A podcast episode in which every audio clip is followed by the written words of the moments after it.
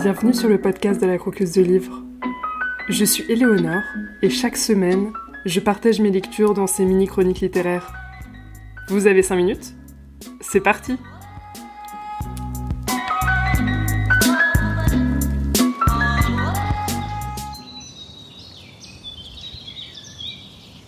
Le temps était magnifique, à l'exact opposé de son moral. L'air du matin était frais, le soleil brillait d'un bel éclat. Quand on empruntait le sentier qui partait du côté droit du jardin de derrière, on rencontrait d'abord le poulailler, puis un petit bois ensoleillé de chênes à feuilles de châtaignier, de chênes bleus du Japon, de noisetiers et de châtaigniers. Maï, qui avait suivi le chemin l'esprit ailleurs, poussa soudain un cri de surprise. Le sous-bois était tapissé de petits rubis d'un rouge vif. Des fraises des bois. Incroyable souffla-t-elle. Elle continua sa route en prenant bien garde à ne pas les piétiner. On aurait vraiment dit des pierres précieuses. De petites pierres précieuses tendres et juteuses, particulièrement fragiles. Elle concentra toute son attention sur ses pieds et traversa le bosquet à grand-peine. Elle arriva enfin sur la colline. La vue était magnifique. Le raz de marée de fraises sauvages n'était pas parvenu jusqu'ici où chien-dent et souchet régnaient en maître. Le parfum entêtant de l'herbe au début de l'été lui chatouilla les narines. Maïs s'assit et admira les montagnes au loin, nimbées d'un halo bleu pâle. Les feuilles des châtaigniers frémissaient sous la brise et l'écho du chant d'un petit coucou se répercuta entre les montagnes. Cette sensation d'être prise au piège, comme engluée dans les relations qui se développaient au sein de cette minuscule salle de classe, lui sembla n'être plus qu'un mauvais rêve. Une évasion, dit-elle d'une petite voix pour voir. Oui, c'était bien cela. Elle s'était évadée de ce monde, mais savait pertinemment qu'elle devrait y retourner un jour ou l'autre. Cette pensée lui donnait envie de pleurer. Elle était tellement bien ici. Maï Elle se retourna et découvrit sa grand-mère qui se tenait derrière elle, des seaux à la main. Tu viens? On va les cueillir. Elle sut immédiatement que c'était des fraises sauvages dont elle parlait. Il y en a tellement, c'est vraiment incroyable, mamie, remarqua-t-elle, les yeux écarquillés en se relevant. Nous allons en faire de la confiture, mais il va nous falloir beaucoup de courage pour toutes les ramasser. C'est parti Toutes deux s'accroupirent et commencèrent à récolter des petits fruits rouges. En voyant les trois seaux empilés, Maï se dit qu'il leur serait impossible de tous les remplir.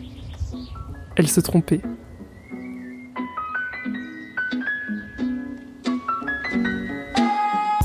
Aujourd'hui, le livre qu'on croque L'été de la sorcière, un roman autobiographique de Nashiki Kao.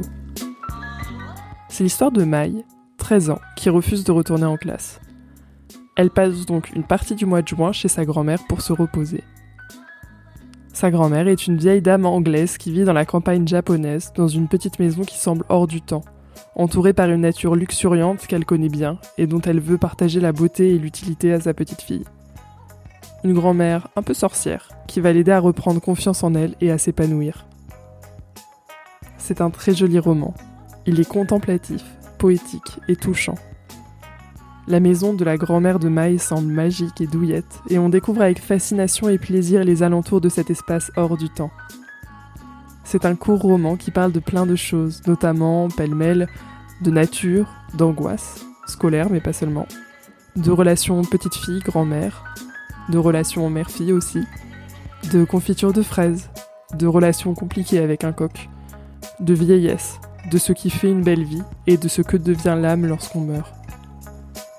Dans ce livre, l'autrice partage ses souvenirs d'enfance avec tendresse, sans fioriture inutile et avec délicatesse. C'est un roman qui m'a reposé. J'ai beaucoup aimé la plume, et ça m'a d'ailleurs donné envie de lire l'autre roman de cette autrice, Les mensonges de la mère, qui parle également de vieillesse. Je vous recommande L'été de la sorcière si vous voulez lire un petit roman et que vous voulez commencer votre apprentissage de sorcière en même temps que Maï. Vous connaissez ce roman ou cette autrice? Vous l'avez aimé?